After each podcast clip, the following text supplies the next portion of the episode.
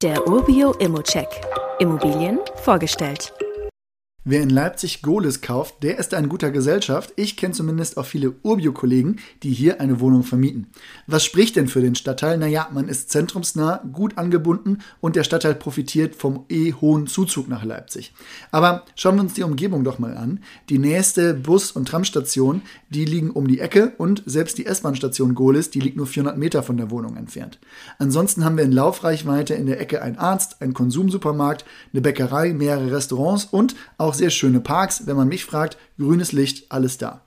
Jetzt haben wir bei der Wohnung eine Besonderheit, die steht nämlich gerade leer.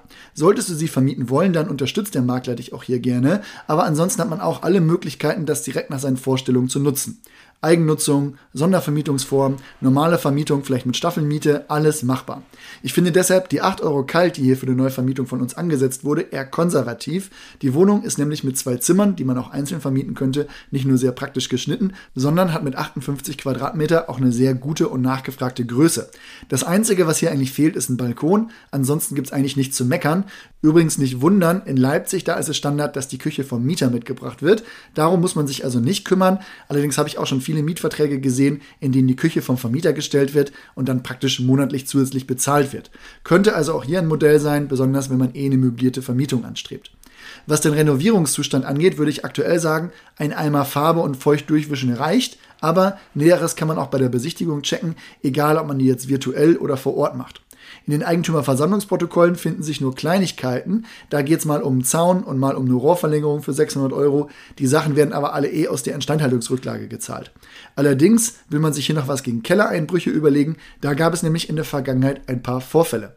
Den Preis, den finde ich persönlich noch etwas zu hoch angesetzt im Vergleich zu unserer Markteinschätzung. An der würde ich mich bei Angeboten nämlich eher orientieren und bei einer Neuvermietung dann wirklich auf Staffelmiete setzen oder halt direkt auf Sondervermietung, um den Cashflow oder Nettoertrag direkt zu entwickeln.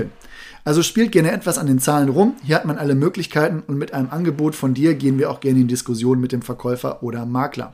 Wie immer gilt aber auch hier, das ist nur meine persönliche Einschätzung zur Immobilie. Du solltest dir selbst ein Bild davon machen und die Unterlagen studieren. Zudem können sich der Cashflow und die Zinsen durch deine eigene Bonität oder andere Entwicklung jederzeit ändern. Bei Fragen wende dich gerne an support.urbio.com oder stell sie hier direkt auf dem Inserat. Weitere Details kannst du einfach per E-Mail erhalten. Alle Infos und Links zu diesem Urbio-Update findest du in den Show Notes.